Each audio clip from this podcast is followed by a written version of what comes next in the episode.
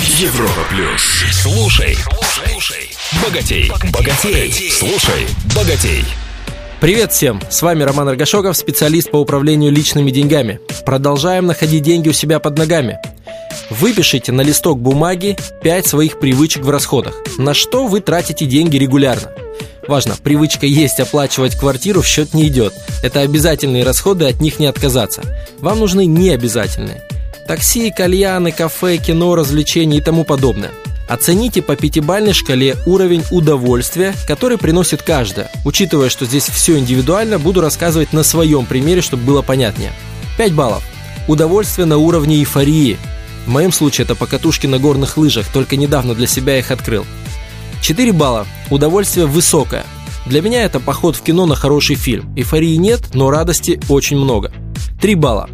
Эти расходы приелись. Например, суши. В свое время переел и воспринимаю теперь как корм. 2 балла. Удовольствие 0. В моей жизни это бильярд. Хотя за компанию иногда играл, но чисто механически и специально самостоятельно туда не хожу. Один балл. Сомнительные или даже вредные расходы, после которых испытываешь разочарование. Как сейчас помню, алкоголь на вечеринках в ночных клубах. С утра просыпаешься и думаешь, зачем я вовлекся в поход туда и потратил столько денег.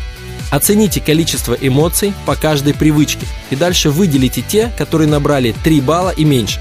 Напишите, сколько денег они съедают в месяц.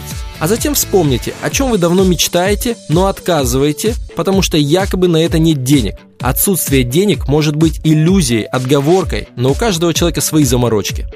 Рекомендую вам перенаправить деньги с низкоэффективных привычек, дающих мало эмоций, на новые. Если они оправдают ваши ожидания, принесут больше радости, то от старых привычек можно смело отказываться в пользу новых.